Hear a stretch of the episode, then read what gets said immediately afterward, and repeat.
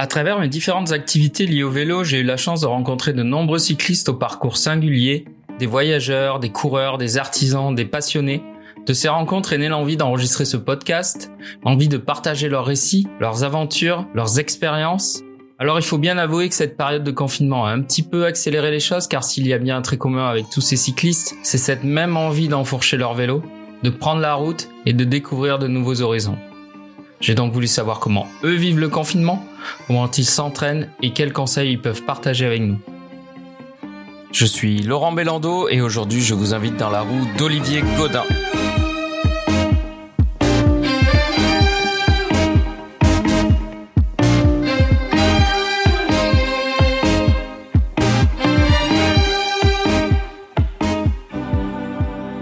Souvent, les envies de voyage naissent dans les récits d'explorateurs. John Krakauer a écrit Rien n'est plus nuisible à l'esprit aventureux d'un homme qu'un avenir assuré. Olivier, qui aime à rappeler que le plus dur c'est de prendre la décision de partir, a fait le choix de tout quitter pour vivre l'aventure avec sa compagne Adeline. Après une traversée initiatique de l'Afrique pendant un an et demi, ils ont embarqué leur fils Axel, âgé de seulement 10 mois, dans l'aventure de la Great Divide. Une traversée des États-Unis du nord au sud par les montagnes rocheuses. À la fois journaliste, auteur, photographe et vidéaste, Olivier a déjà écrit trois livres sur le sujet du voyage à vélo. C'est ce dont il va nous parler maintenant. Bonjour Olivier, comment vas-tu? Bonjour Laurent, ça va Impeccable? Comment se passe ton confinement? Euh, Ça se passe bien? Eh ben écoute, ouais, ça se passe plutôt bien. Ça commence à devenir un petit peu long, mais on prend notre mal en patience. Euh, beaucoup de gens disent qu'ils ont du temps pour eux. Euh, nous, au contraire, on trouve que les journées filent assez vite hein, entre l'école à la maison, les tentatives de télétravail et puis mener toutes les contingences du quotidien. en fin de compte, le, temps nous file entre les doigts. Donc voilà, c'est un autre un autre rythme. C'est vrai que ce, ce confinement c'est assez particulier j'ai comment je fais un peu le parallèle d'ailleurs avec le voyage à vélo parce que du coup ça ça nous invite à, à, changer à changer d'allure. Euh, et nous en fin de compte euh, au lieu de ralentir on a un petit peu accéléré pendant le, le, confinement. Donc euh, voilà c'est un peu un peu différent. Mais il y a certaines similitudes aussi dans la façon dont tu peux avoir à reconsidérer ton rapport à, à l'espace, aux distances, comme t'es es, confiné dans ton appartement ou dans le meilleur des cas, tu peux t'éloigner d'un kilomètre euh, bah voilà, ça amène à, quelques réflexions assez intéressantes. Bon, bah, tu vas nous raconter tout ça, mais avant de commencer, euh, quelle est ton humeur musicale en ce moment, Olivier? Alors, euh, eh bien moi, bizarrement, j'écoute assez peu de musique. Alors, j'écoute pas du tout de musique à vélo d'ailleurs pour des raisons de, de sécurité, parce que bah, j'en ressens pas forcément le besoin. Euh, sinon après, je suis plus sensible, si tu veux, aux, paroles qu'à la musique elle-même, parce que je suis, euh, je suis assez ignorant en fait en la, en la matière. Donc je suis plus poésie, plus, euh, plus chanson à texte. Et là, il y a un auteur, compositeur, interprète que j'écoute pas mal, qui s'appelle Tim Dup. Il a, il a 25 ans seulement. Il est, il est jeune. Il a vraiment une démarche artistique assez, assez complète. Il a aussi des clips euh, qui sont vraiment des petites euh, des petites pépites, donc c'est euh, c'est assez sympa. Il a sorti son deuxième album là en, début d'année, ça s'appelle Quand restera-t-il? Et il a le talent en fait pour te faire surgir des sortes d'étincelles de poésie de la, de la vie ordinaire. Il regarde un peu le, le monde avec un, un autre regard. Et, euh, et bref, ouais, j'aime vraiment ce qui ce qu'il fait, tu vois. Et encore une fois, je suis un peu un parallèle, le parallèle avec le, le voyage à, à, vélo parce que euh, il pointe un peu du doigt l'insignifiance de nos existences dans ses dans ses chansons et, et notre besoin en fait de de gueuler pour dire qu'on existe. Et pour moi bah partir à vélo c'est un peu ça aussi. C'est en gros c'est dire euh, ouais je suis je suis rien face à la face du monde face face au vaste monde et tout ça. Mais le, le j'ai quand même la capacité de partir et d'en faire le tour du monde avec mes propres moyens. Donc c'est une, une, manière de d'exister de montrer euh, à la face du monde qu'on qu'on est là quoi. C'est décidé ce soir putain je quitte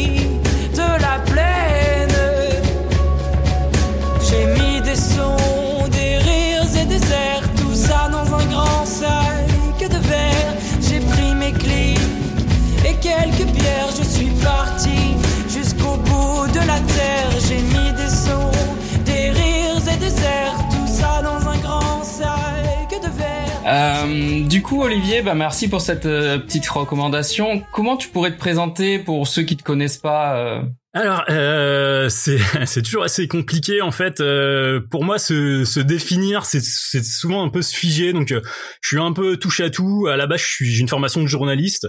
Euh, j'ai travaillé dans la presse quotidienne pendant pendant plusieurs années à la Réunion et, et après en, en, en Île-de-France.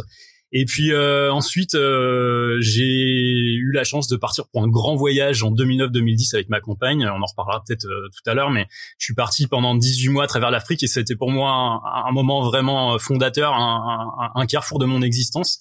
Et en venant, bah, j'ai choisi de, devenir indépendant et de continuer à être journaliste, à être auteur également mais à traiter des sujets qui m'intéressaient vraiment, c'est-à-dire euh, le voyage à vélo et plus largement les activités outdoor, euh, l'aventure euh, et voilà tout ce qui touche un peu au sport en pleine en pleine nature. Donc euh, j'ai eu la possibilité voilà de d'écrire pour différents différents médias, en même temps d'écrire des bouquins, euh, de faire des conférences sur le sujet. Donc j'essaye de garder une certaine liberté et de trouver un équilibre entre euh, bah, s'en sortir financièrement et en même temps se consacrer à ma à ma passion. Donc en fait, tu étais journaliste, si je comprends bien, et puis d'un coup comme ça, tu t'es dit bon bah je plaque tout entre guillemets et, et je pars à l'aventure quoi. Ouais, je, je, je plaque tout. C'est pas forcément comme ça que ça s'est passé. En fin de compte, c'est quelque chose d'assez euh, d'assez mûri, assez euh, assez réfléchi. L'envie, je crois qu'elle était là depuis toujours en fin de compte. Et euh, à un moment donné, les, les planètes s'alignent, tu rencontres les bonnes personnes. Là, en l'occurrence, là, la bonne personne. Il y a un contexte global qui fait que bah, tu as les moyens de, de, de partir. Tu as aussi sans doute travaillé sur toi et fait tomber certaines barrières, certaines peurs en fait qui te, qui te retiennent. Souvent, c'est ça, hein, c'est plus des, euh, des, des, peurs vraiment qui sont personnels, des, des, des choses qui te qui, qui t'effraient, des obstacles que tu t'es toi-même inventé en fin de compte qui t'empêchent de, de partir.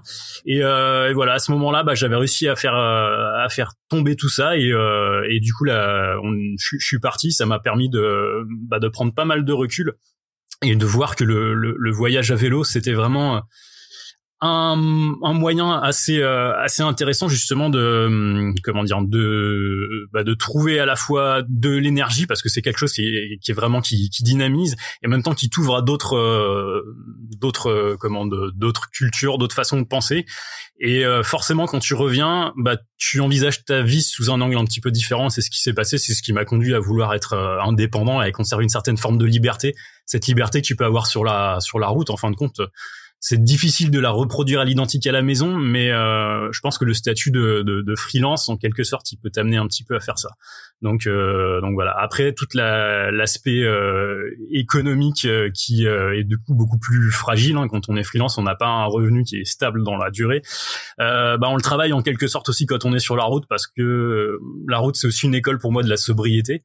Et euh, donc quand on arrive à reproduire ça au quotidien, et eh ben on arrive à se ménager un style de vie en fait qui euh, qui permet de voilà de, profiter à la fois de sa passion et euh, de, conserver sa, sa, liberté en même temps sans, sans crever totalement la dalle. Est-ce que avant de faire ce grand saut justement, tu tu as fait des on va dire des, des voyages initiatiques, euh, peut-être sur l'espace d'un week-end ou, peut-être une semaine ou. Euh... Eh bien, en fait, euh, pour tout dire, quand on est parti en Afrique, donc pour 18 mois, j'avais aucune expérience du voyage à vélo. Après, moi, je suis cycliste depuis tout petit. Je fais, j'ai eu la chance de grandir dans la forêt de Rambouillet, donc je fais du VTT depuis que bah, je suis en âge de monter sur sur un vélo. Donc le, le vélo, ça fait vraiment partie de mon, mon ADN. Après, le voyage, c'est quelque chose qui est venu, je pense.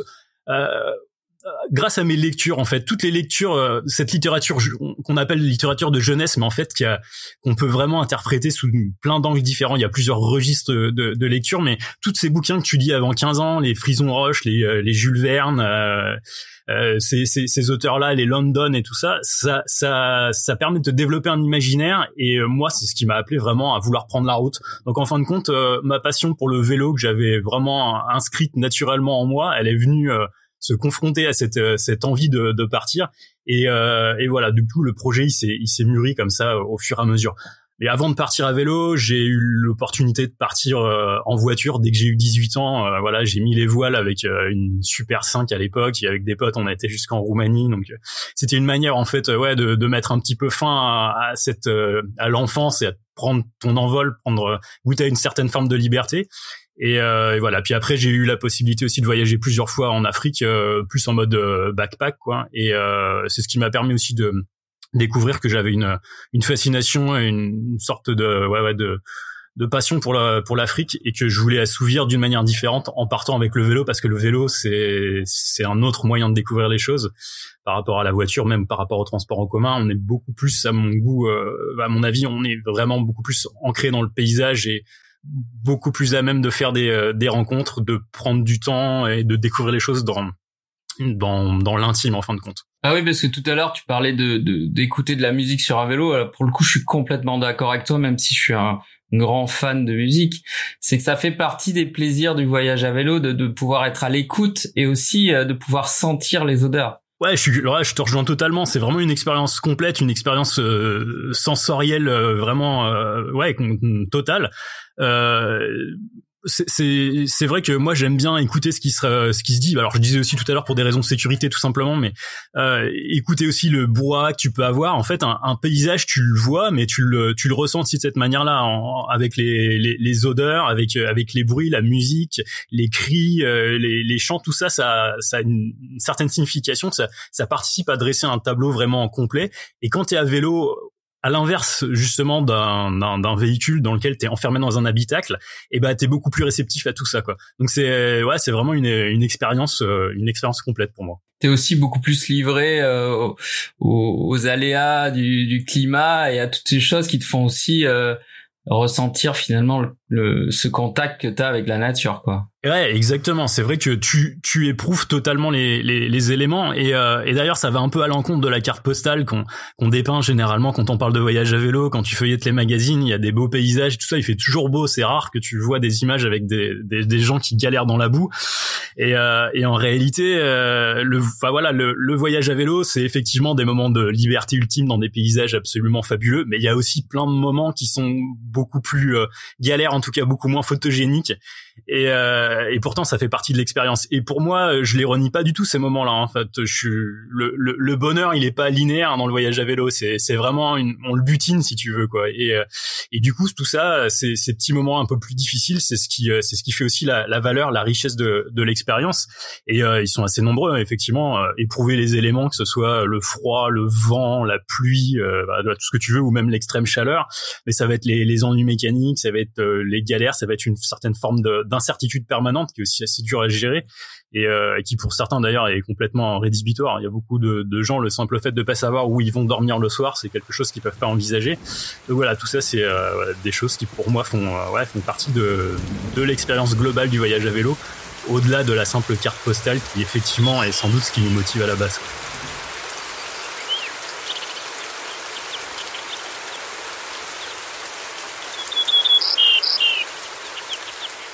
Donc parlons-en justement, euh, euh, partons avec toi en voyage. Donc ton premier voyage, c'était, tu, nous as dit, c'est la traversée de l'Afrique. Est-ce que tu peux nous, expliquer un petit peu euh, ton parcours et puis euh, tes, tes, rencontres, tes aventures, peut-être les, les, problèmes que tu as pu rencontrer pendant ce voyage, c'est préparatif aussi, si tu veux nous en parler. Ouais, bien sûr. Ouais, ouais. Bah, alors, ce, ce premier voyage, euh, il faut se remettre un peu dans le contexte. On est en 2009-2010, euh, donc voilà, ça fait plus d'une dizaine d'années. Ça me ça me rajeunit pas cette histoire, mais euh, j'ai euh, rencontré Adeline, ma compagne, depuis deux ou trois ans, et on, notre couple, il s'est vraiment construit autour de l'envie d'Afrique, l'envie de voyage. Euh, Adeline n'est pas du tout cycliste. Euh, J'essaye plus ou moins d'introduire le, le, sujet vélo dans les conversations et euh, elle est pas du tout hostile en fait à cette, à cette formule de voyager. Et on se dit bah pour vraiment pousser la symbolique jusqu'au bout, on va partir en tandem.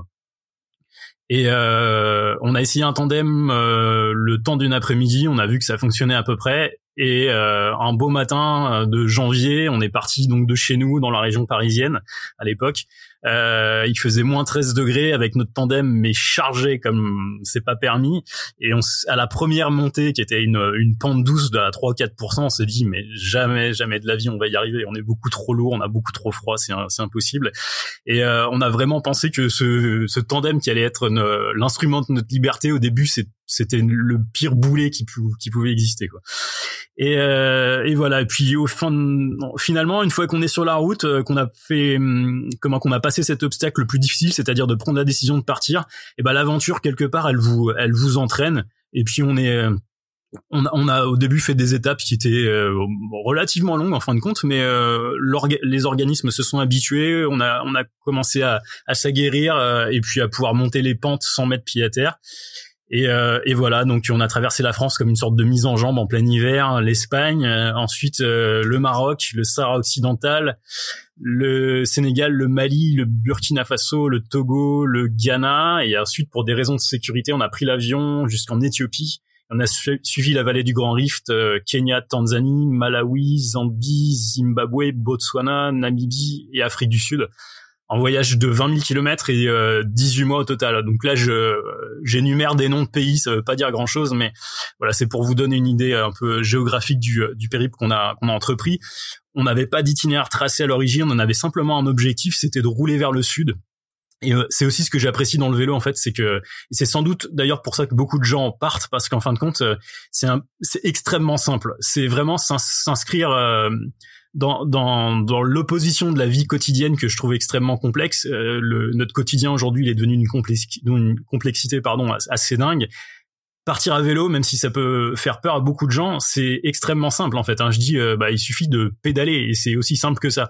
Le reste, ça va, ça va tout seul. La, gestion des euh, des bivouacs, euh, la nourriture, il y a une routine qui s'installe quelque part et c'est c'est assez simple. Donc nous, notre idée, c'était tout simplement de pédaler vers le sud et d'aller jusqu'au bout du, du, du, continent pour pour terminer notre notre voyage. L'itinéraire, il s'est dessiné ensuite, bah, en fonction des de la météo, en fonction des aléas géopolitiques, de ce qu'on a pu nous dire sur le terrain parce que euh, L'Afrique, c'est une destination un petit peu particulière, un continent qui est très complexe. Hein. Euh, la situation géopolitique évolue très rapidement. C'est difficile de se faire une idée vraiment de ce qui se passe sur le terrain. Donc, si on va uniquement sur le site du ministère des Affaires étrangères, bah, beaucoup de pays sont, euh, sont coloriés en rouge, euh, ce rouge là qui fait un petit peu peur.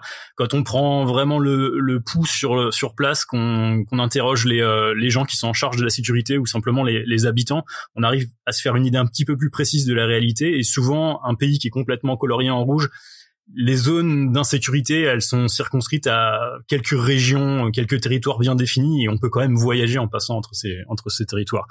Euh, voilà. Après, la situation a grandement évolué depuis 2009 euh, et 2010, donc l'itinéraire qu'on a effectué à cette époque, je suis pas certain qu'il serait possible euh, aujourd'hui. Vous, avez ressenti vous à un moment cette insécurité comme ça qu'on qu'on nous présente un petit peu comme un un épouvantail Et écoute, non, vraiment, nous, on n'a jamais été confrontés à cette insécurité-là. Euh, J'ai l'habitude de dire, en 18 mois de voyage, la, la seule, euh, le seul tracas qu'on a qu'on a pu euh, rencontrer, c'est le vol d'une paire de baskets au Sénégal. C'est la seule chose, et encore, on l'avait laissé sur devant notre tente en, se couchant tellement on était en confiance en fin de compte. Donc voilà, c'est vraiment complètement anecdotique. Après, quelques petites tentatives d'arnaque, mais qu'on peut rencontrer, rencontrer absolument partout. le seul endroit où véritablement on a été plus confronté à des euh, à, une menace, euh, c'est sur une zone qui se trouve au nord du, euh, du Kenya, la frontière avec la Tanzanie, qui est proche de la de la Somalie également, où le, le trafic d'armes est, est, monnaie courante. Où on a l'habitude de dire en fait qu'il est plus simple de s'acheter une Kalachnikov que d'acheter de la nourriture. Donc il y a un climat assez particulier, une zone tribale où il y a des famines qui sont assez régulières et les autorités locales nous ont dit au moment de traverser cette zone euh, c'est à vos risques et périls, mais nous, on vous encourage vraiment à intégrer un, convoi, en fait, euh, protégé par des militaires, donc un convoi de, camions, mettre les vélos dans un camion pour faire les 500 km de cette zone qui est un petit peu dangereuse. On les écoute, on les a écoutés à ce moment-là parce que voilà, c'est ça aussi voyager, c'est savoir être responsable de temps en temps et puis euh, renoncer parfois à ses envies un peu jusqu'au boutiste de tout tout faire à vélo. L'idée c'était quand même pas d'aller se mettre dans des dans un guépier pas possible. Et, euh, et, on a traversé cette zone là euh, dans un camion et on a enfin voilà l'histoire nous a confirmé qu'on avait raison parce que juste euh, devant notre convoi euh, un autre convoi qui voyageait 10 minutes juste avant nous a été attaqué et intégralement dévalisé.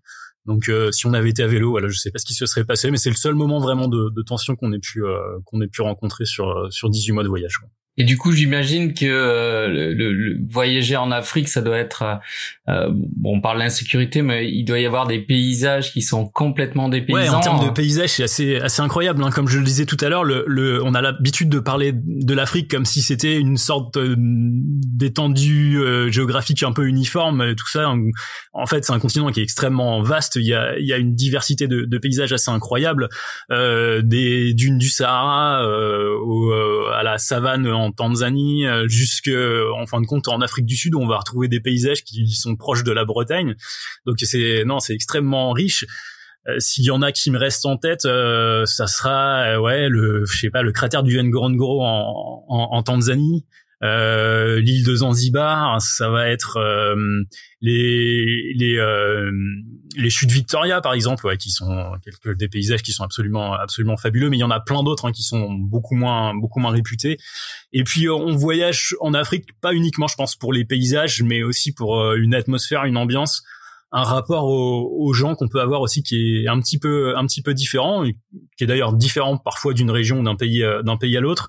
Mais euh, il y a un accueil qui est quand même assez euh, assez particulier. Nous, on, a très rarement en fait installé notre tente à, l'écart dans des zones avec absolument personne, parce qu'on était très souvent conviés en fait à intégrer soit un village, soit une maison et à partager à partager la soirée.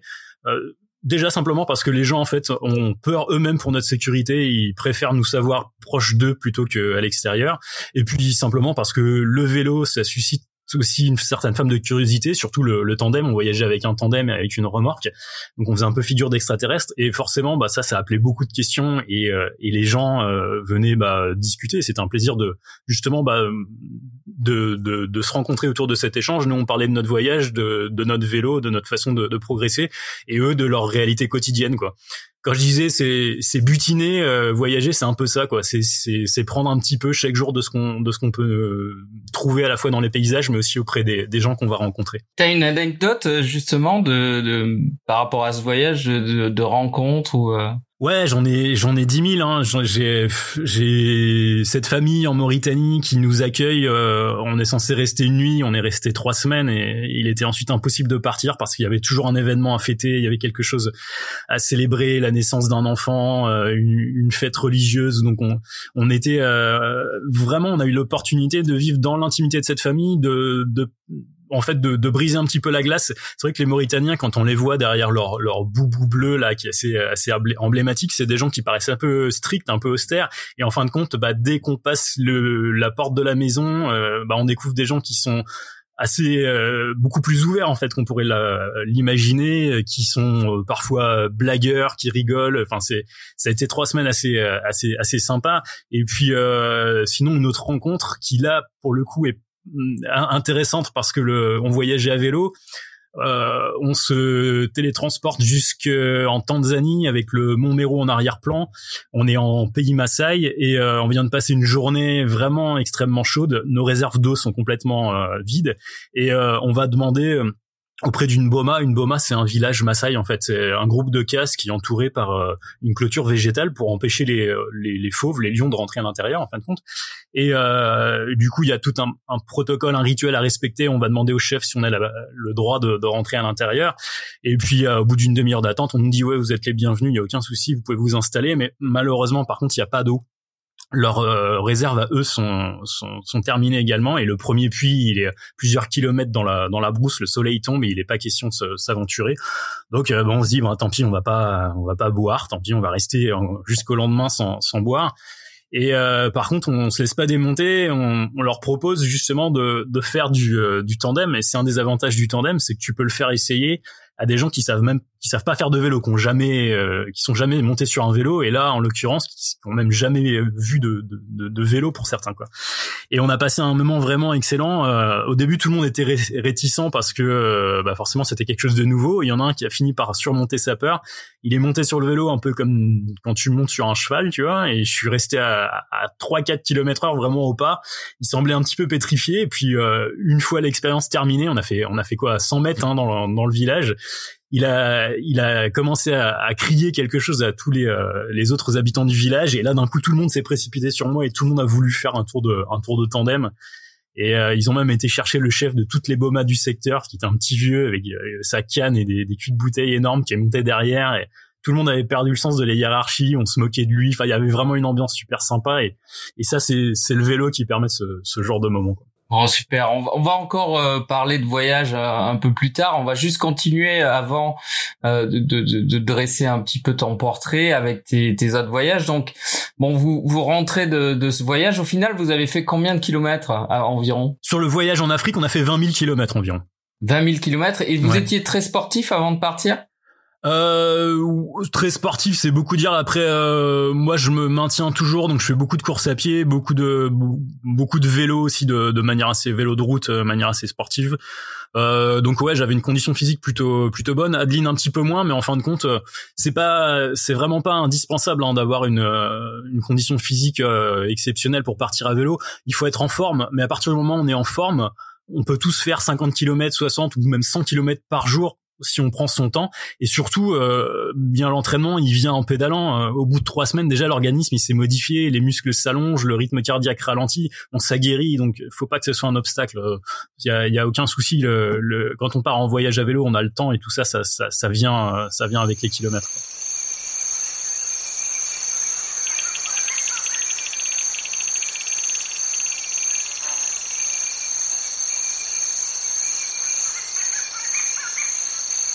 Donc comment se passe votre retour euh, en France? Alors le retour, ça c'est aussi un sujet qu'on évoque assez rarement. On parle, euh, ouais voilà, fréquemment des, des rencontres et des tout, des, des, petits moments sympas qu'on peut rencontrer lors, lors du voyage. Mais euh, le retour, c'est pour moi, ça fait partie intégrante du, du voyage. Il faut l'anticiper. Il faut quelque chose. Il faut, faut pas que ça soit une obsession, mais il faut pas l'oublier complètement.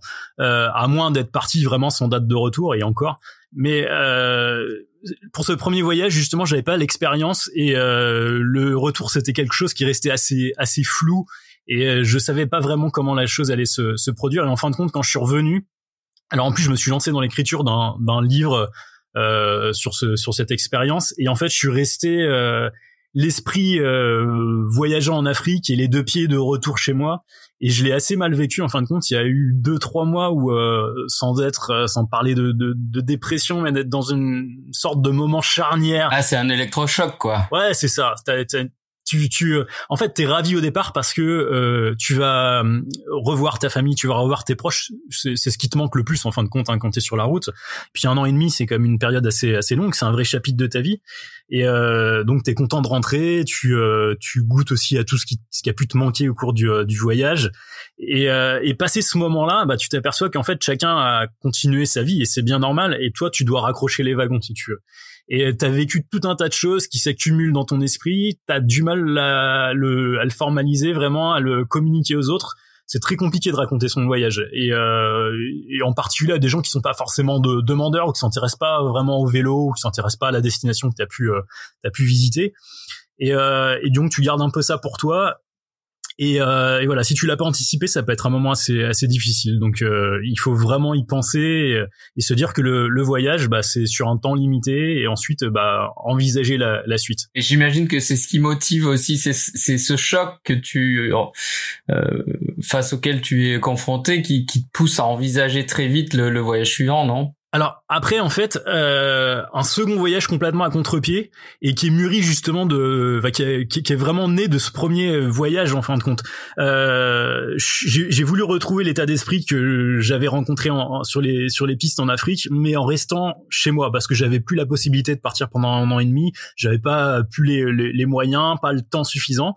Et euh, je me suis dit, est-ce que simplement en partant à côté de chez toi, tu peux arriver à renouer en gros avec l'esprit d'aventure? Et euh, je me suis dit, tu ouvres ta fenêtre et tu cibles ton itinéraire comme ça en regardant par la fenêtre. Euh, j'habite à Lyon depuis ce retour de voyage en Afrique, donc ça fait dix ans que je suis lyonnais, et euh, j'ai la chance depuis la Croix-Rousse de voir euh, les contreforts du Jura, le Massif central et les Alpes quand c'est dégagé. Et je me suis dit, bingo, c'est ça que tu vas faire, tu vas faire le tour des montagnes de France, les, des massifs montagneux majeurs si tu veux quoi. Et euh, je suis parti sur plusieurs euh, sessions de 15 jours, mais vraiment enchaînées sur un été, si tu veux. Et euh, j'ai fait d'abord Jura, Vosges, euh, ensuite le Massif Central, les Alpes, et puis après, pour une histoire de cohérence nationale, avec Adeline, ma compagne, on a fait la traversée des Pyrénées. On, on voit pas les Pyrénées depuis loin, je vous rassure, mais bon voilà, c'était pour donner une, une, cohérence globale au, au, au, projet. Et du coup, ça faisait 6000 kilomètres en restant toujours à plus ou moins à proximité de chez moi. Le, voilà, proximité, tout ça est toujours très très relatif, mais dans en restant en France, en, en tout cas. Et euh, bah, je me suis aperçu qu'en fin de compte, euh, l'aventure, euh, c'était c'était vraiment pas une histoire de distance ou de kilomètres, mais c'est vraiment une histoire de regard que tu jettes sur le sur le monde et tu peux la vivre très simplement en fait en, en restant très proche de chez toi. Et je rebondis un peu sur l'histoire du confinement aujourd'hui. Tu peux même, si tu pousses la logique à l'extrême, dans ton périmètre de d'un kilomètre de enfin de, de, de rayon d'un kilomètre. Tu peux aussi t'inventer des aventures, j'imagine, simplement ben, en empruntant des axes un peu différents et en regardant les choses euh, avec un autre regard, en t'intéressant à l'histoire des choses, euh, qui sont les gens qui sont passés là auparavant, euh, trouver une petite thématique un peu originale. Et là, a priori, à partir du 11 mai, on va avoir la possibilité d'élargir un peu notre notre terrain de jeu. Et sur 100 kilomètres, je pense que bah, c'est une contrainte certes, mais on peut la, la, prendre comme une sorte de petit défi, s'inventer tout un tas de, de, de périples assez sympas. Quoi. Quelquefois, on, on connaît presque moins bien euh, son quartier que que, que certaines personnes qui qui extérieures à. Ouais, mais je, je, si je comprends tout à fait ce que tu veux dire parce qu'en fin de compte, quand on est chez soi, on n'a pas le regard du voyageur ou même le regard simplement du euh, du touriste. Le, le, le mot, il est peut-être un peu galvaudé, il est maintenant une comme une connotation un peu un peu négative, mais mais en fin de compte, c'est c'est ça. Quand es quand tu fais du du, du tourisme, eh ben tu tu vas tu vas faire le comment l'inventaire des choses que tu vois, tu vas t'y intéresser beaucoup plus que quand tu habites à un endroit où tu finis par plus voir en fait ce qui est sur le pas de ta, porte.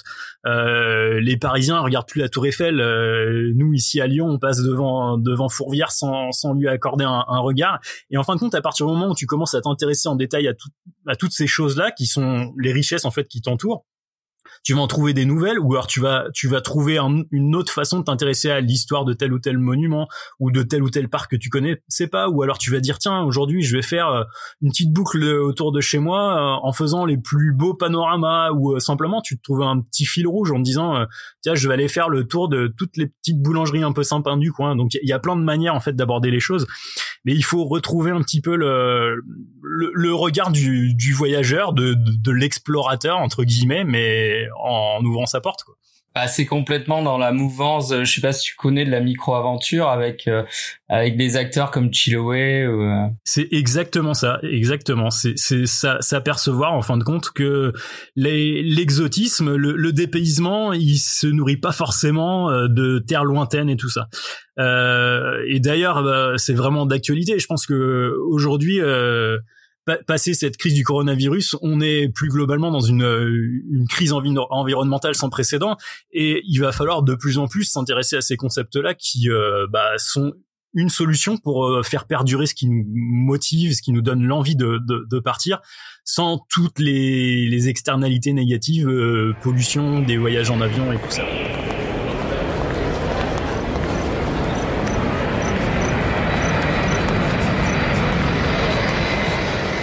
Euh, du coup, euh, malgré ça, tu as quand même préparé un autre grand voyage assez loin. Alors en fait le, le dernier voyage, le dernier grand voyage en date, parce qu'on en fait d'autres des plus petits, mais euh, sur, euh, qui sont justement des voyages de proximité.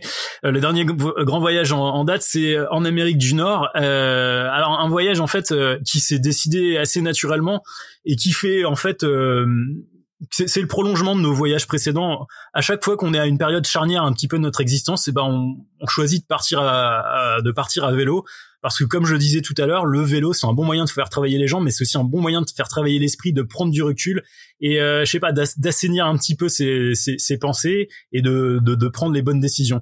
Et euh, en fin de compte, euh, on a eu euh, un enfant, on a un petit garçon qui s'appelle Axel qui est, euh, qui est né en 2015 et on s'est dit de toute façon on va le laisser grandir un petit peu et on partira avec lui euh, bah pour essayer de s'inventer une, une vie de famille, s'inventer une vie à trois dans un contexte un peu particulier qui euh, voilà celui d'Amérique du Nord et des, et des montagnes rocheuses. Mais on avait envie de prendre du temps pour nous et euh, de vivre une sorte de voilà d'expérimentation un peu de de, de, de claustration volontaire à trois dans la nature pour apprendre à se découvrir et à, se voilà à se, à se connaître et à fonder à fonder une famille. Donc, euh, Donc, vous avez fait ce qu'on appelle la Great Divide. Exactement, voilà. Et on a on a jeté notre dévolu sur cet itinéraire-là, qui est un itinéraire moi qui me fait rêver depuis pas mal de temps en fin de compte. Euh, je l'ai découvert en, en, en regardant euh, le film qui s'appelle euh, Ride the Divide, qui est un film en fait sur le, le Tour Divide, qui est une épreuve de d'ultracyclisme et qui emprunte cette fameuse piste euh, qui traverse les montagnes rocheuses, donc la, la dorsale des États-Unis, de la ville de Banff en Alberta jusqu'à la frontière mexicaine. Ça fait 4500 km. C'est un itinéraire de montagne, 90% euh, quasiment de, de pistes. Alors souvent de la bonne piste, du gravel, mais aussi euh, des singles, du terrain un petit peu plus technique. Et euh, voilà, c'était, c'était un défi pour nous parce que le faire avec un enfant, bah déjà il y avait sur le plan matériel tout un tas de réflexions à, à mener pour savoir comment est-ce qu'on allait pouvoir le, le, le, faire passer dans cette dans cet environnement un petit peu euh, particulier. Et puis en même temps, c'était aussi renouer moi avec mes rêves de gamin de de, de Jack London, euh, de coureur des bois, de chercheur d'or, enfin tout ce qui peut animer ton imaginaire quand t'as quand t'as une douzaine d'années. Donc là, on est dans un une typologie de voyage complètement différente de l'Afrique ou finalement c'est assez proche? Euh, Alors euh, non, c'est quand même assez différent parce qu'en fin de compte, contrairement peut-être à ce qu'on pourrait penser, en Afrique, on n'est jamais isolé ou très rarement isolé, à part dans certaines régions, par exemple dans, lors de la traversée du Sahara, c'est un peu le contre-exemple, mais sinon il y a, y a, souvent du monde, on est on est rarement seul. Euh, sur la Great Divide, c'est l'inverse. Là, pour le coup, on traverse des régions qui sont extrêmement reculées. Ce sont des territoires euh, montagneux, ruraux de de, de, de l'ouest des, des États-Unis, où euh, la population, la densité de population est très faible. Hein. Le Wyoming, c'est le l'État le, le, des États-Unis euh, où il y a le, la densité la, est la plus faible. Donc, on est parfois des journées entières sans croiser personne, jusqu'à 3, 4, 5 jours maximum nous sans, sans croiser de points de ravitaillement. Donc, c'est une autre une autre logique où là, on est vraiment dans la recherche d'autonomie et puis euh, sorte de ouais de alors c'est un peu c'est un peu égoïste en fait cette démarche mais de de vouloir se retrouver euh, seul seul dans la nature je sais pas si tu vois ce que je veux dire mais c'est c'est un peu chercher en fait à, à, exister à, exister par rapport euh, ouais par rapport au monde à montrer qu'on est euh, qu'on est au centre du monde en quelque sorte. Donc il y a, y a, un peu une idée de d'égo trip, mais j'ai rien contre ce mot de d'égoïsme en fin de compte parce qu'il y a beaucoup de de choses qu'on entreprend qui qui qui émanent en fait de, de, de ça à la base, mais, mais, voilà il y a un peu cette recherche tu vois de, de... Après il y a un grand pan de la culture euh, américaine qui qui justement est basé là-dessus, les Into the Wild, les exactement. C'est quelque chose que tu recherchais finalement. Ouais ouais complètement ouais je enfin je te je te rejoins tout à fait. Moi c'est c'est vrai que bah, j'aime beaucoup le, le livre de de John Krakauer qui qui raconte l'histoire de, de Chris McCandless. Je c'est quelque chose qui m'a fait rêver quand j'étais un peu un peu plus un peu plus jeune. Euh, j'ai pas poussé euh, assez voilà l'aventure euh, jusqu'à cet extrême là, mais il y a un peu ouais une recherche de de tête à tête, de face à face avec la, la nature. C'est j'en conviens assez assez assez égoïste, mais euh, en même temps ça permet une certaine prise de recul aussi, je pense et le, en fin de compte, c'est cette solitude voulue, hein, pas, on est, on est bien d'accord, l'isolement quand il est subi, ça n'a rien à voir avec ça, mais l'ermitage qu'on peut avoir, une sorte le voyage à vélo pour moi, c'est une sorte d'ermitage mobile, en tout cas dans ces conditions-là. Euh, c'est une sorte de luxe en fin de compte. Hein, c'est un peu se payer un, un luxe aujourd'hui. Euh, le fait de pouvoir prendre du recul par rapport à ces à ces, à ces semblables et euh, c'est un peu cette expérience qu'on voulait mais euh, à trois en fin de compte avec euh, avec notre notre petit garçon et, et, ça, tu penses que avant le départ, tu en étais conscient ou c'est vraiment quelque chose que tu as réalisé en cours de route? Non, en fait, euh, j'étais pas du tout conscient du niveau de difficulté qui nous attendait. Euh, je savais que ça allait être un itinéraire, engagé, mais euh, bah du coup j'avais aucune connaissance sur le voyage avec un enfant et je j'imaginais pas que le, la piste allait être aussi engagée c'est pas forcément un itinéraire super engagé pour quelqu'un qui est habitué à faire du bikepacking euh, en, mode tout terrain, mais euh, quand tu voyages avec un enfant, avec toutes les contraintes matérielles que ça implique, Là, il était dans une remorque. Euh, ouais, c'est une remorque monoroue euh, qui est fabriquée par la marque, la marque allemande Tout Terrain. À ma connaissance, c'est à peu près la seule qui existe sur le marché qui soit monoroue, qui est suspendue, qui est très compacte aussi, donc qui peut passer sur des, euh, des, singles, qui peut faire aussi de la descente avec sur terrain chaotique, avec de la pierre, avec des racines, ce genre de choses, sans que ça malmène complètement le, le, petit passager à l'intérieur. Donc c'est ouais, c'est du matos qui est vraiment fait pour du faire du, du VTT. Mais euh, mais voilà, je m'attendais quand même pas à ce niveau de difficulté. Et quand on est parti euh, de, de Banff en Alberta, t'attaques euh, le, c'est direct le vif du sujet avec des pentes qui sont fortes et on s'est mis à, à, devoir pousser, pousser, pousser sur des, des, kilomètres au départ. Et c'est un peu, ça nous a un peu découragé. Au final, bah encore une fois, les organismes se sont habitués, on a trouvé notre rythme, on a appris aussi à, à plus se focaliser sur le kilométrage quotidien, se dire bah ouais aujourd'hui on a fait que 25 bornes, mais voilà c'est comme ça. Et, euh, et en fin de compte, bah, on finit par, euh, bah, de kilomètre en kilomètre, par faire des distances qui sont assez importantes, et puis par surmonter des obstacles qu'on n'aurait pas imaginé jusqu'au final à parcourir l'intégralité de cette, euh, cette piste sur plus de 4500 km et d'aller jusqu'à jusqu'à la frontière mexicaine donc qui était le, le, la fin de ce premier défi parce qu'en voyait en fait ça, ça, a duré trois mois donc pour ces, ces 4500 km vous vous étiez fixé une durée euh, avant le départ? Euh, en fait euh, on n'avait vraiment pas de contrainte de temps mais par contre, euh, la météo t'oblige, si tu veux, à, à, passer sur un créneau qui va grosso modo de fin mai jusqu'à euh, fin septembre, dernier carat, parce que comme c'est euh, une trace qui est en altitude, qui passe à plus de 3500 mètres par endroit, t'as de gros risques de prendre la neige et du coup d'être dérouté et de pas pouvoir faire l'intégralité du, du parcours. Donc euh, c'était plutôt ça l'enjeu que le, le temps parce qu'on avait un visa de six mois pour rester aux États-Unis, donc on était certain qu'en six mois on arriverait quand même à parcourir cette, euh, cette distance-là, ou alors on aurait complètement changé de, de, de, projet. Quoi. A un truc qui me donne encore plus envie, c'est que euh, donc j'ai ton livre, on va en parler, hein, de tes ouvrages, et j'ai vu qu'ensuite vous avez enchaîné par le Yucatan, qui est une région que moi personnellement j'adore, et je suis hyper. Alors peut-être j'ai pas encore euh, fini de lire ton livre mais je, je suis presque un peu déçu qu'il n'y ait pas plus sur le Yucatan. Est-ce que tu peux nous en parler un petit peu de, de cette région? Ouais, complètement. Alors le Yucatan c'est c'est une surprise pour nous aussi parce que quand euh, on a imaginé notre voyage, on avait planifié cette Great Divide qui nous faisait vraiment rêver et puis ensuite on avait deux trois idées mais on n'avait pas du tout pensé à poursuivre notre périple au, Mexique et au, Yucatan. C'est un peu les euh, les hasards de la route, les, les les les concours de circonstances heureux qui nous ont conduits jusque là-bas. Et euh, le 1er janvier, euh, c'était en 2017 maintenant, on débarque, euh, on débarque à Cancun. Cancun qui est une ville un petit peu à part, une sorte de Ouais, c'est le, le, temple du tourisme de masse. Quand tu voyages à vélo avec un enfant, c'est absolument pas le genre d'endroit où tu, tu vas t'épanouir. Donc, euh, on a tracé euh, le plus vite possible de cet endroit-là. On s'est, on a pris la fuite et euh, en fin de compte sur 100 bornes jusqu'à jusqu'à Tulum, t'as euh, les, les les hôtels en formule all inclusive qui ont complètement confisqué la côte, donc tu peux même pas voir la mer et tout ça.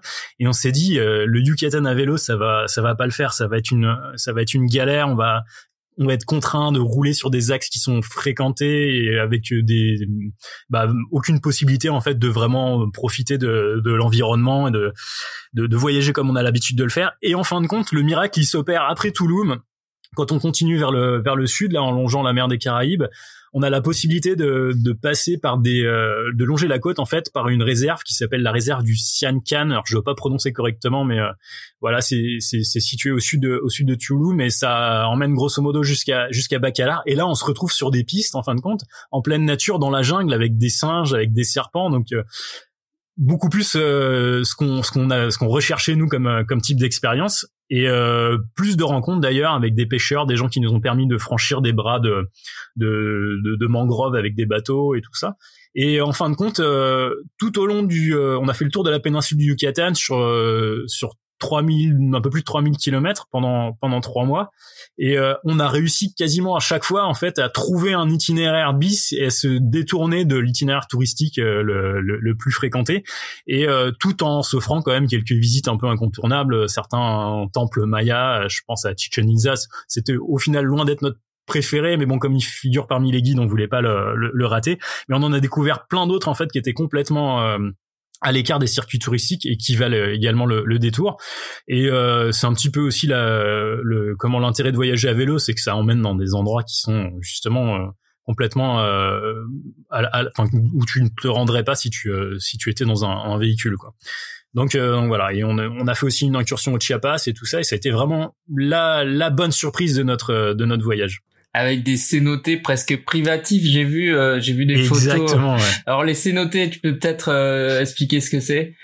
Ouais, alors je sais pas s'il y en a qui connaissent le terme doline, mais en gros c'est un effondrement qui a ça c'est une sorte de, de, gouffre dans lequel euh, il y a de, de l'eau. Euh, au Yucatan en général l'eau elle est autour de 25 degrés et donc on peut la plupart du temps euh, se, se baigner descendre jusqu'au fond et se baigner et c'est c'est absolument fabuleux. Il y a un petit goût de paradis quand même à, à, dans cette ce type d'expérience là et, et voilà le, le, cette région du Mexique on l'a trouvé particulièrement riche parce que c'est à la fois un héritage culturel historique absolument fabuleux avec bah, tout l'héritage du, du monde maya des paysages à couper le souffle. Enfin, des plages, j'avais rarement vu des plages aussi fabuleuses que le lagon de Bacalar. sur toute la côte Caraïbe, c'est absolument euh, magnifique. Au Chiapas, il y a aussi toute une euh, une culture euh, qui est vraiment super intéressante à, à, découvrir et, euh, et voilà les les cénotes sur le, le, plus le nord de la région c'est aussi ouais, c'est c'est vraiment une destination complète euh, on a même eu la possibilité parce que la seule chose qui m'a manqué au départ, c'est le relief en fait. Euh, le Yucatan, c'est extrêmement plat. Ouais, j'allais te dire, c'est une c'est une itinéraire plus ouais, carrément, ouais. c'est ça. Et en fin de compte, euh, moi j'aime bien un peu quand même l'engagement physique. Ça fait partie aussi du de l'expérience complète quand tu voyages à vélo. Et le fait que ça soit tout le temps plat c'est ça gâche un petit peu le plaisir mais pour moi ouais c'est un peu plus monotone en termes de paysage plus monotone ouais. et pour le coup effectivement y a, y a des sites qui sont absolument fabuleux, mais souvent entre les sites, tu dois parcourir quelques dizaines, centaines de kilomètres dans des euh, zones un peu desséchées, qui n'ont pas forcément d'intérêt, quoi.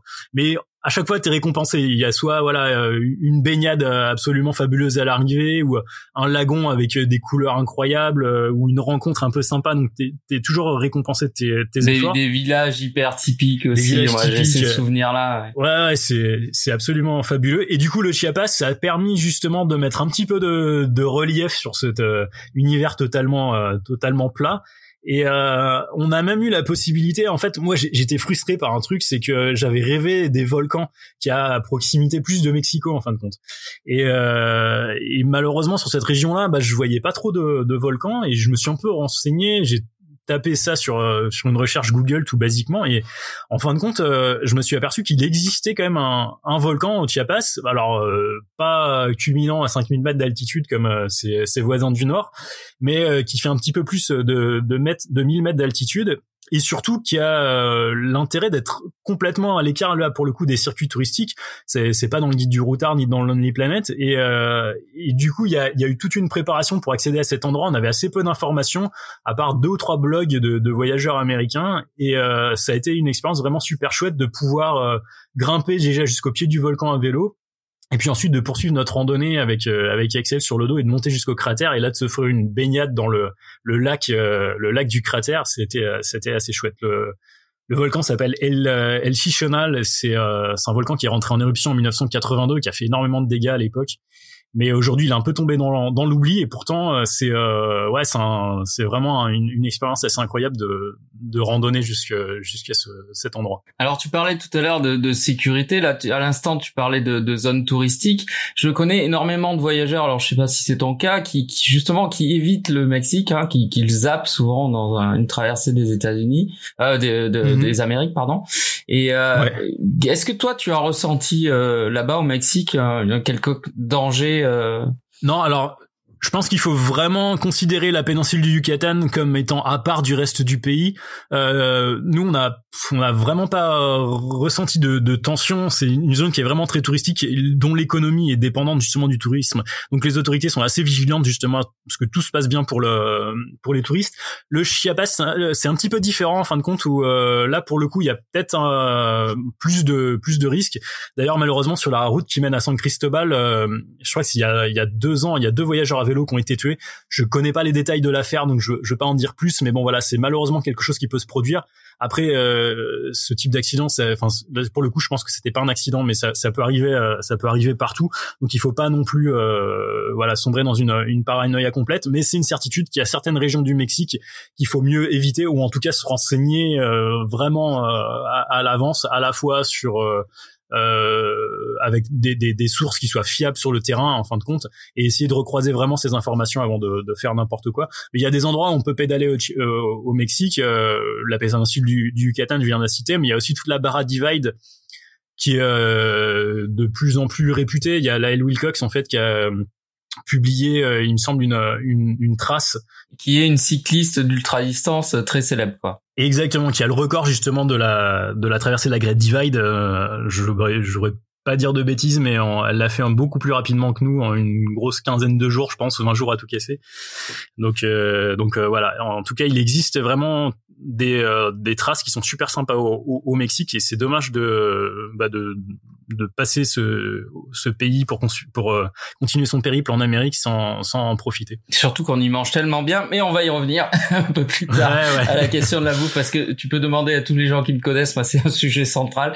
Et du coup après ça, tu bon vous êtes vous êtes dit on va pas s'arrêter là, vous partez pour Cuba. Ouais voilà, en fait on a on avait une année donc euh, le voyage euh, se, se, termine, on a bouclé la, la boucle au, au Yucatan et Cuba c'était une envie qu'on avait depuis plus depuis assez longtemps et puis il y avait une sorte de de comment de, de, de rengaine que les gens se rinaient dans du style ouais Cuba faut y aller maintenant parce que après le pays va s'ouvrir ça va perdre de son charme et tout ça. Je trouve toujours c'est assez euh, assez étonnant comme euh, comme point de vue parce que on a un peu l'impression qu'il faut à tout prix maintenir le pays sous cloche pour faire plaisir euh, au, tourisme aux touristes et pour qu'ils puissent se, se comment trouver l'exotisme auquel ils s'attendent.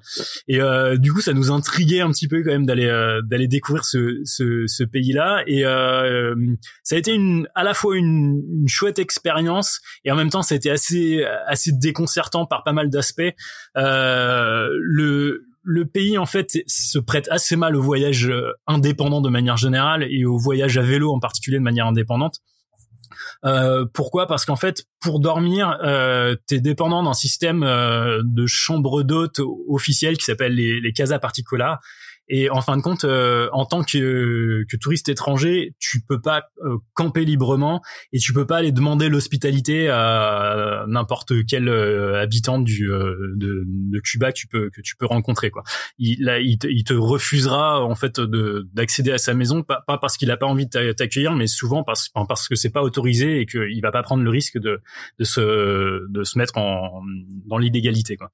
Donc quand tu voyages à vélo, c'est assez rapidement problématique parce que ces casas particulières, elles existent uniquement dans les centres touristiques, qui sont à Cuba quand même relativement nombreux, mais à vélo, bah forcément, des fois, tu as des tronçons de 200 km où tu es dans des zones plus euh, rurales, agricoles ou, euh, ou même industrielles, où euh, personne, aucun touriste ne, ne va habituellement.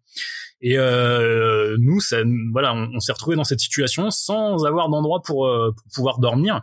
Donc euh, un soir comme ça, on découvre un petit peu la réalité des choses en disant que tout le monde nous claquait la porte au nez. Alors de pas du tout de, de manière agressive, hein, bien au contraire, les gens étaient vraiment désolés de pas pouvoir nous accueillir.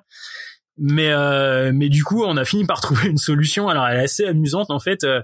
c'est que on a fini pour nous indiquer des euh, sortes de d'établissements en fait c'est des, des maisons euh, particulières des maisons privées euh, qui euh, qui sont en fait euh, sortes de alors c'est pas franchement des maisons closes mais en, tout cas c'est un petit peu cette euh, cette fonction là c'est que ça permet de, ça permet d'accueillir les les ébats des couples illégitimes ou même légitimes pour certains mais des jeunes en particulier qui n'ont pas d'endroit pour bah, pour se retrouver de manière plus plus intime ils viennent dans ces endroits là quoi pour voilà pour pour pouvoir euh, faire leur, leur affaire, si je puis dire. Et nous, de notre côté, on débarquait avec notre vélo, avec Axel dans la remorque, donc c'était complètement hors contexte, si tu veux, quoi. Mais euh, mais c'était la, la seule solution pour passer la nuit. Au début, le, les, les, gars voulaient nous louer les chambres à l'heure, tu vois. Et on dit non, mais en fait, nous, on aimerait bien passer toute la nuit, si c'est possible. Donc on a négocié les tarifs et tout. Et puis ils ont absolument euh, vu aucun aucun souci à nous ouvrir la porte. C'était assez original, tu vois. On dormait à l'intérieur, t'avais boule à facettes, musique d'ambiance et tout c'était assez, assez, assez amusant.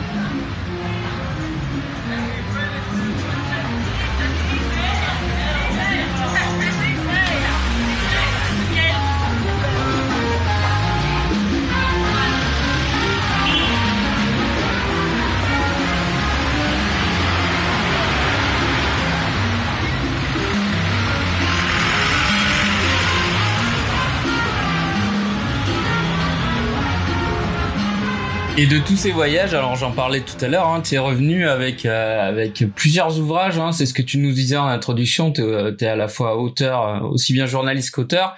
Euh, J'en ai un dans les mains là. Prends ma roue. C'est le dernier que tu as écrit. Euh, aux éditions Vasco. Euh, moi, je, alors, moi, franchement, je, ne peux que le conseiller. C'est, c'est, superbement écrit. Euh, J'adore ta plume, vraiment. Est-ce que donc j'imagine c'est quelque chose ça à écrire des des livres que tu alors, la question qu'on se pose, en fait, c'est est-ce qu'en voyage, tu as le temps comme ça de te poser, d'écrire, ou est-ce que c'est quelque chose que tu fais après en revenant? Tu fais aussi de très très belles photos là-dessus. Euh, pareil, euh, c'est, c'est quelque chose absolument à voir. Euh, comment ça s'organise pour toi euh, J'imagine que ton expérience de journaliste a beaucoup aidé. Ouais, je, je pense euh, avoir cette culture euh, là, cette culture de la prise de notes surtout euh, sur l'instant, elle est assez importante parce que je me suis aperçu d'un truc, c'est que si tu t'astreins pas vraiment à tenir un carnet de bord quotidiennement, si c'est possible, tu vas oublier les choses ou en tout cas tu vas les confondre, les mélanger parce que bah c'est une réalité. Parfois il y a une certaine routine qui s'installe sur la route et euh, les lieux se s'imbriquent, se mélangent et, tu perds aussi un peu ton ton, ton rapport au, temps. Tout ça devient une sorte de comment de de, de continuité qui qui s'étend indéfiniment et tu sais plus trop où t'en es quoi. Donc si tu tiens pas des notes régulièrement, euh, bah tu vas avoir un gros problème au moment de rassembler tout ça pour en faire un, un récit un peu plus construit. Donc euh, mon, mon, moi chaque jour, euh, en général après le repas, avant de m'endormir, j'essaye de consigner euh, au, sur sur un carnet euh, les moments forts de la journée. Euh, ça sert à rien d'écrire. Je me suis levé à 6h30, euh, j'ai euh, j'ai pris mon petit déjeuner. Enfin ça c'est des choses que tu fais tout le temps, ça a pas d'intérêt. Mais si tu as une rencontre qui sort un peu de l'ordinaire, une anecdote, une pensée qui t'est venue, bah voilà je la note. Et même ce que je fais régulièrement, c'est qu'en cours de, de journée, quand je suis sur mon vélo, et que je suis traversé par une, une pensée qui me paraît assez assez lumineuse et, et, je trouve que le vélo est vraiment propice à faire émerger ce genre d'idée là euh, bah je la, je la note dans mon carnet parce que je sais que sinon c'est foutu, elle va m'échapper et après ça va créer une frustration terrible de pas pouvoir la, la récupérer.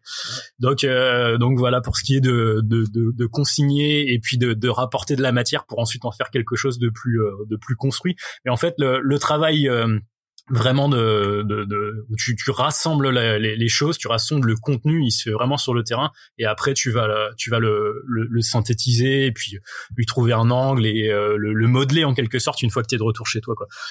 Et, euh, et, voilà. Et on, a du temps comme ça en voyage à vélo ou euh, comment sont remplies tes journées? Est-ce que tu, est-ce que vous vous accordez le temps pour flâner, pour vous poser, j'en sais rien, au pied d'un arbre plusieurs heures? Ou est-ce que malgré tout c'est quand même la route qui occupe le plus clair du temps Oui, la route occupe beaucoup de temps. Après, avec un enfant, en fait, on est contraint d'adopter un rythme un peu différent. C'est-à-dire que quand tu voyages seul moi je sais qu'en solitaire je peux pédaler 12 heures par jour. Bon ça voilà ça va pas me déranger. Je vais même y trouver une certaine forme de, de, de plaisir. Euh, après quand t'es plusieurs il faut que tu t'adaptes euh, au rythme de l'autre. Et en particulier quand c'est un enfant lui il est absolument pas euh, enfin il est absolument pas question de lui imposer cette cette ce rythme là donc euh, on essayait justement d'être à l'écoute de, de ses besoins et on pédalait grosso modo deux heures maximum d'affilée et pas plus à peu près deux heures le matin et une heure et demie, deux heures aussi l'après-midi. Donc ça nous permettait de nous ménager quand même pas mal de, de moments de, de, pause. Mais c'est des moments qui sont quand même bien remplis. Hein. Il se passe toujours quelque chose, il y a toujours quelque chose à faire.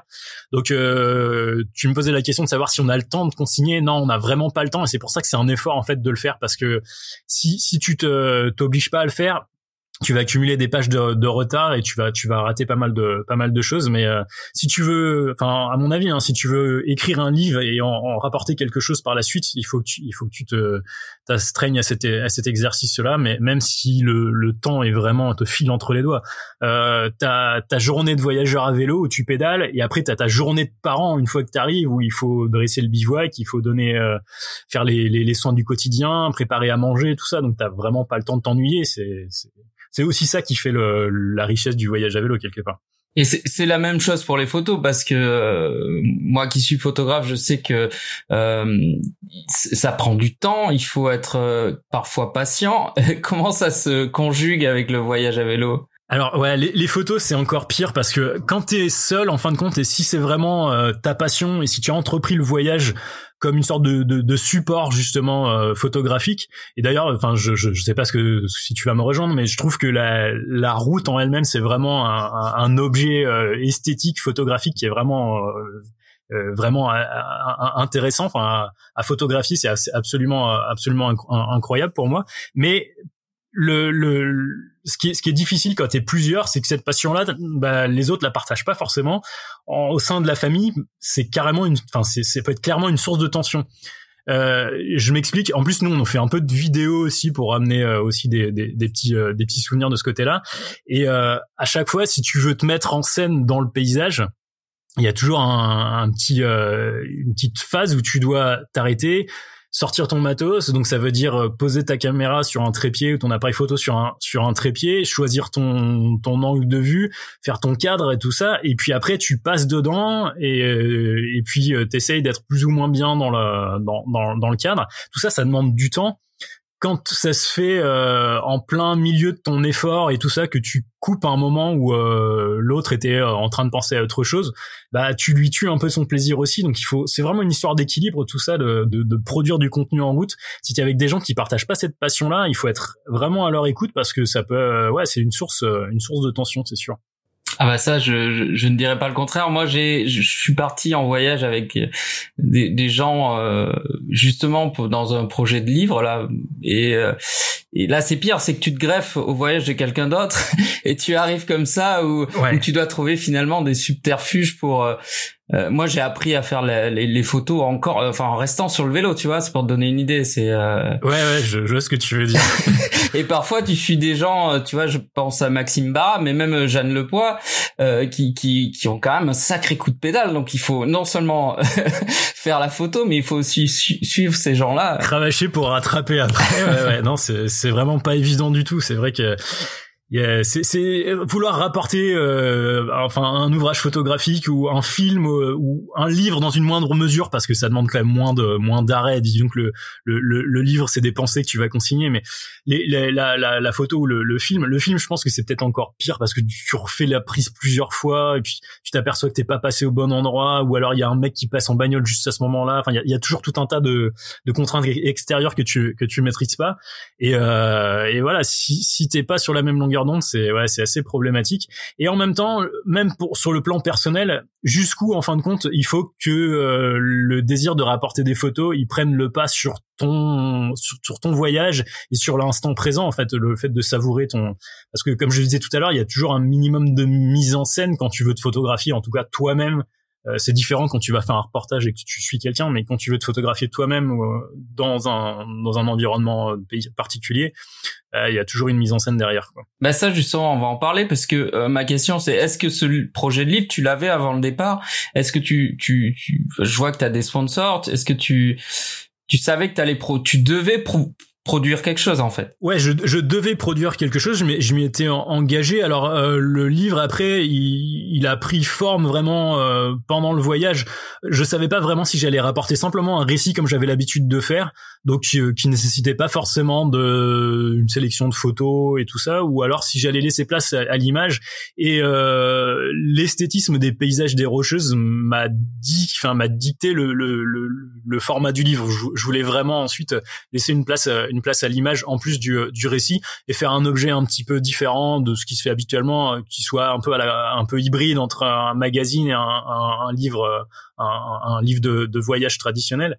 Donc euh, tout ça c'est venu en cours de en cours de route, mais euh, mais voilà ça a été tout le temps une histoire de trouver le, le, le bon équilibre entre vivre notre expérience familiale parce que c'était quand même l'objet premier de ce, de ce périple et en même temps rapporter quelque chose derrière qui puisse à la fois être un souvenir parce que quelque part je l'ai aussi fait pour pour Axel notre notre fils euh, j'ai pas, dans ma tête, il y, avait euh, Axel à, 15 ou à 20 ans quand il aura la possibilité de se replonger dans cette histoire-là et de découvrir vraiment ce que. Il a, une très belle page qui lui est dédiée à la fin d'ailleurs.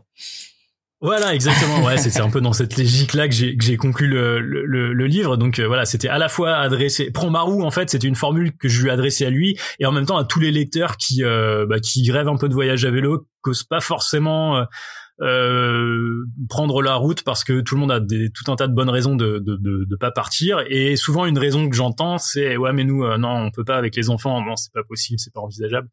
Le bébé il est tout petit c'est c'est pas possible et bon voilà quand tu t'organises que tu te renseignes un petit peu que t'as pas que tu arrives à surmonter tes propres tes propres peurs et bah en, en osant tu arrives à faire des trucs un peu euh, un peu hors du commun quoi.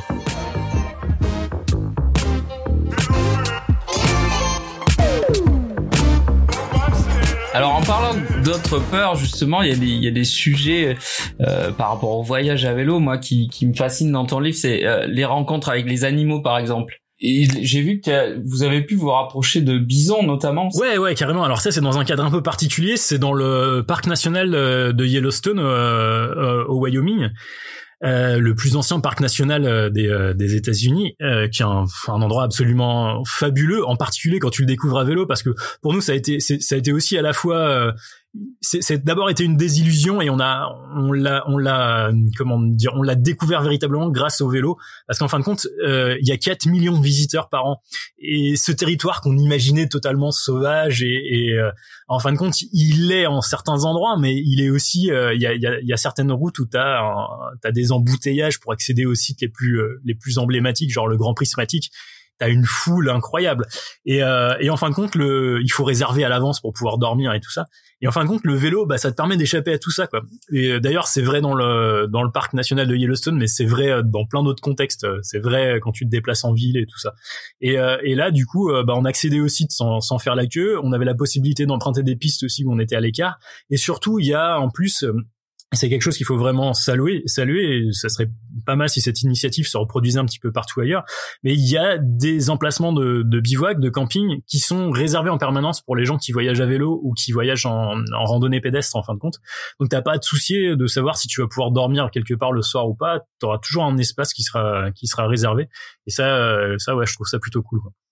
Et du coup, bon, moi, il faut que je parle de bouffe. Hein. C'est quelque chose qui a compté pour toi la bouffe en voyage? Totalement. Alors, je, franchement, je te rejoins complètement. Le, le fait de, de pédaler, ça ouvre l'appétit. C'est, c'est pas une légende. Et tu consommes euh, tellement de calories dans la journée que t'as vraiment besoin de, de, de, manger énormément. Et puis, euh, ça fait partie des, des, petits plaisirs aussi. Et puis même, c'est aussi une manière de, découvrir ta, les cultures que tu euh, que tu que tu que tu visites.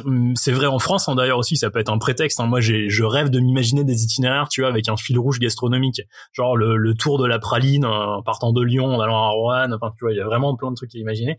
Donc euh, ouais, ça, ça, ça fait vraiment aussi partie de de mes préoccupations euh, sur la sur la route et euh, des anecdotes avec la bouffe. Euh, ouais, j'en ai j'en ai pas mal. On a on, dans dans le Sahara en, en particulier. Où là on est on est contraint sur à peu près trois semaines de traversée. Enfin, notre rythme, ça a duré grosso modo trois semaines sur euh, cet espace qui est vraiment euh, isolé euh, dans le Sahara occidental et en Mauritanie, où là, on mange simplement du, pain grosso modo et de l'huile d'olive. Et quand t'as de la chance, tu trouves une boîte avec du thon. Et, et en fin de compte, c'est ouais, c'est répétitif et c'est complètement à l'opposé de notre gastronomie française qui est foisonnante et tout ça. Et on en venait en fait à passer les journées à parler de bouffe à, tel point que ça, ça en devenait une, une obsession. Et, euh, et, en fin de compte euh, moi je pensais qu'il y a un truc c'était un resto chinois que je connaissais à Nouadhibou qui est la, la première ville en fait quand tu arrives en Mauritanie. Et c'était le seul truc qui m'animait en fait. Je voyais ce resto chinois quoi. Et, euh, et du coup euh, ça, ça, a été ma, ma, ma, grande victoire une fois le, le, cette traversée terminée d'aller me, me poser pour pour manger chinois à Nouadhibou qui est assez assez assez insolite mais euh, ouais, effectivement, même sur la Great Divide euh, où on est très euh, on est dans des zones très reculées, le ravitaillement c'est toujours une, une problématique. Et aux États-Unis, c'est pas toujours facile de se procurer de la nourriture qui soit vraiment variée aussi. Souvent, c'est la, nourriture de, de station-service, la, la, junk food, des snacks. Et d'ailleurs, on, s'est aperçu que les, les, comment les voyageurs américains à vélo avaient pas du tout la même philosophie que nous. En fait, ils sont, il y en a très peu qui se trimballent avec tout le matos. Nous, c'est vrai qu'on a le réchaud, la popote, et on aime bien se faire un vrai repas, tu vois, le soir, un repas chaud. Et la plupart, en fait, euh, des gens qu'on croisait, ils bouffaient tout au long de la journée. Ils avalaient des sneakers, ils avalaient euh, des, des noix, des, des, morceaux de chocolat et tout ça. Donc, ils avaient un apport calorique euh, régulier toute la journée, mais ils avaient pas cette dimension de plaisir, tu vois, de cuisiner un truc le soir et puis de, de manger chaud, d'avoir le, le, moment de convivialité aussi autour de la popote. Et, et, ça nous a un peu surpris, ouais, que, que tout le monde pas forcément ce même euh, ce même rapport à la à la bouffe. Le comble du bikepacker, c'est quand même d'emmener une cafetière avec soi, quoi. Ouais, mais j'en connais pas mal qui font ça. Je lève la main. Euh, euh, ouais, non, mais franchement, je comprends tout à fait. Moi, je suis pas très café, mais euh, si si j'avais, euh, disons, un, un, un, objet, tu vois, un peu insolite, un truc à emporter qui soit inutile, ça serait ouais quelque chose pour préparer à bouffer, genre une une, euh, une poêle pour faire des, des des vraies crêpes ou des pancakes ou un truc un peu dans ce style. Ah, j'ai vu, c'est quelque chose que tu ah tiens, tu me fais rebondir sur ton livre. c'est quelque chose que tu as listé comme ça, les choses inutiles à emporter en en voyage, je crois. Ouais, ouais, exact. Ouais. c'est génial comme idée. ouais, c'est c'est inutile, mais il y a toujours une euh, comment dire, il y a, il y a, toujours une raison fondamentale pour l'em, pour l'emporter si tu veux quoi. Genre euh, le, le, gars qui joue de la musique, euh, il partira jamais sans, sans, alors si évidemment c'est un piano à queue, c'est compliqué, mais si si tu tu joues de la musique, je sais pas, tu vas trouver un harmonica, tu vas trouver un truc, tu vois, pour essayer de de continuer à, à pouvoir pratiquer ta ta, ta passion et, je comprends ça, ouais, je comprends vraiment qu'on puisse emporter des objets complètement incongrus et et en fin de compte encore encore une fois. Et même si tu t'en sers qu'une fois, au final t'es content de l'avoir pris. ouais, carrément, t'es es content, il a fait le voyage avec toi.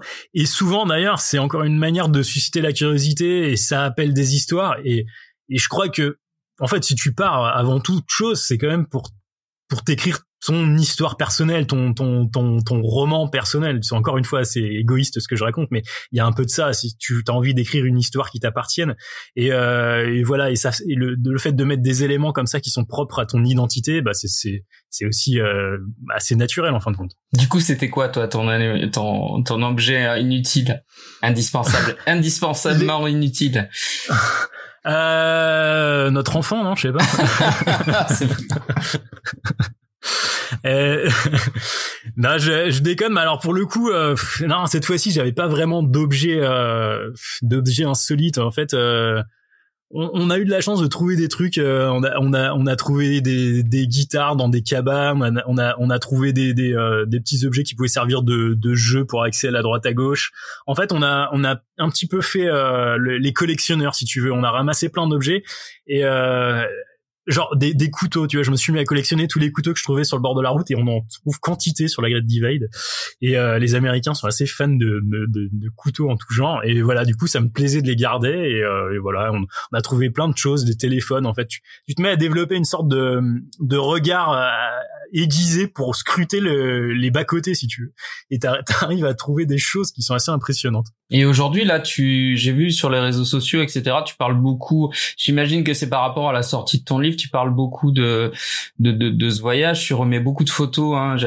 Vraiment, j'invite tout le monde à aller voir ton compte Instagram. Euh, comment tu t'occupes du coup pendant le confinement? Eh bah oui, effectivement, en fait, euh, j'avais pas mal de photos dans mes disques durs qui étaient des photos qui étaient pour certaines inexploitées, et je me suis dit que euh, à la fois la sortie de mon livre, c'était l'opportunité de les diffuser sur un, comment sur les supports de, des stories Instagram. Je trouve que ça s'y prête pas mal pour raconter une, une histoire comme ça dans la durée avec des petits épisodes chaque jour. Et, euh, et en même temps, le confinement a accéléré, si tu veux, cette démarche-là où je me suis dit, bah ouais, c'est l'occasion en fait euh, d'essayer de, de continuer de voyager par procuration en offrant un petit peu de bah de d'images de, de, de, voyage euh, un peu un peu insolite quoi. Et euh, c'est c'est une manière ouais de, de m'occuper. Sinon euh, je m'occupe euh, alors en dehors de des activités d'école et de d'éventuels télétravail et autres je j'en profite pour essayer de, de de rêver et de planifier. Je pense que le le, le, le contexte est vraiment propice à ça, à d'autres d'autres périples, d'autres voyages. Donc euh, le voyage pour moi, il commence à partir du moment où tu ouvres un bouquin et encore mieux à partir du moment où tu déplies une carte. La carte, c'est ma source d'inspiration. Je peux passer des heures le nez dans la carte. D'ailleurs, chaque soir, quand euh, je voyage, je, je, je, je, déplie la carte, je, je, je regarde l'itinéraire qu'on a effectué, j'essaye de voir ce qu'on va faire le lendemain. Mon voyage en France, je l'ai construit uniquement comme ça, avec comme fil rouge grimper d'école. Et du coup, chaque soir, je regardais la carte et je me disais, tiens, celui-là, je vais me le faire, celui-là, celui-là. Au final, j'en ai fait 200, plus de 200 comme ça.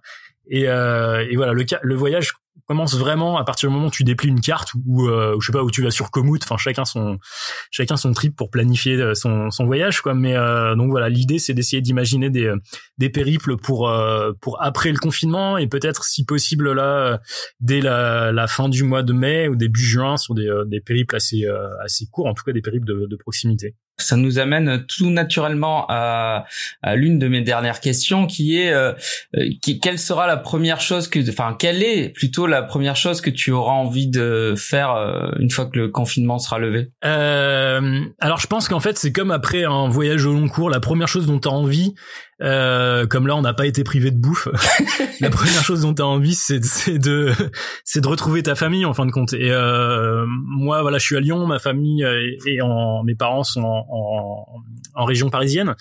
Donc, euh, bah, une fois qu'on aura la possibilité, je pense que ouais, la première des choses, ça sera de, de, de retrouver nos, nos, proches, nos amis, les gens qu'on aime et qu'on n'a plus la possibilité de, de voir. En fait, euh, quand tu pars en voyage, c'est aussi le, le sacrifice que tu fais. Hein, c'est que bah, tu mets de côté tout ton tout ton entourage, tout tes, tous ceux qui comptent pour toi. Et, euh, et voilà, je refais encore le parallèle, mais c'est vrai que là aussi le confinement c'était un petit peu ça, sauf que malheureusement c'est pas un choix, c'est quelque chose qu'on qu'on subit.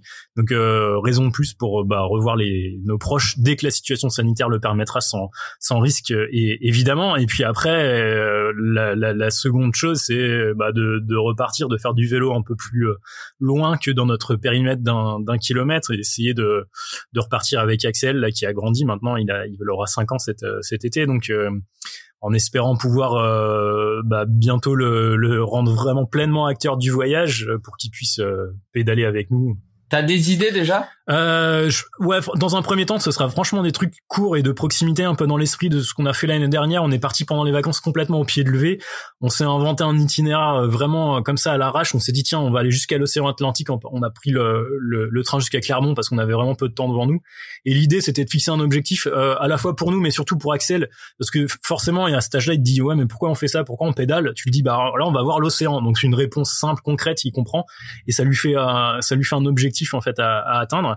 Et du coup, euh, on s'est inventé un petit itinéraire par les routes détournées, les chemins, en passant par euh, le, donc le, les volcans, les volcans, voilà, le massif du Sancy, et puis le, le plateau de Mille Vaches. Euh, tout ça, c'est voilà, c'est assez un peu un peu accidenté, c'est assez sympa, et surtout c'est des zones très euh, très rural avec plein de petites routes euh, sympathiques où tu peux pédaler tranquillement sans le stress de, de, la circulation et avec un enfant c'est quand même euh, préférable.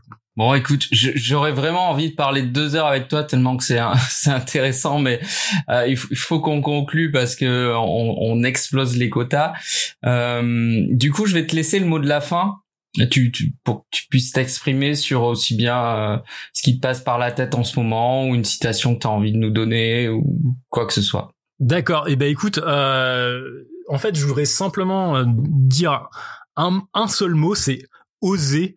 Euh, on a parlé tout à l'heure des peurs, des obstacles qui nous empêchent de partir. Euh, je pense que après l'expérience qu'on a vécue là avec ce confinement, euh, tous ceux qui, euh, dans un coin de leur tête, avaient cette euh, envie de partir, mais sans vraiment la concrétiser, bah, je pense que c'est le moment d'y donner, d'y donner une vraie consistance. Et même si vous avez des enfants, même si vous avez un travail prenant, enfin tout le monde va avoir un tas d'excuses pour pas partir, on en parlait tout à l'heure, mais osez essayer simplement sur deux jours, partez un week-end et vous allez vivre cette expérience du, du voyage à, vélo, goûter à une certaine forme de nomadisme, mais qui est assez assez simple, hein, en partant à côté de chez de chez soi et euh, vous allez reconsidérer complètement votre espace qui est euh, votre espace familier parce que vous allez le voir sous un angle différent et je pense que vous allez toucher un truc du doigt qui va en appeler d'autres et peut-être euh, ensuite vous partirez un petit peu plus loin. Merci infiniment Olivier. encore une fois, c'était passionnant. Merci d'avoir accepté mon invitation. Un, un, grand merci à toi, un grand merci à toi Laurent. C'était vraiment très agréable d'échanger sur le sur le vélo. Je pense qu'effectivement on pourrait tenir des heures sur ce sujet.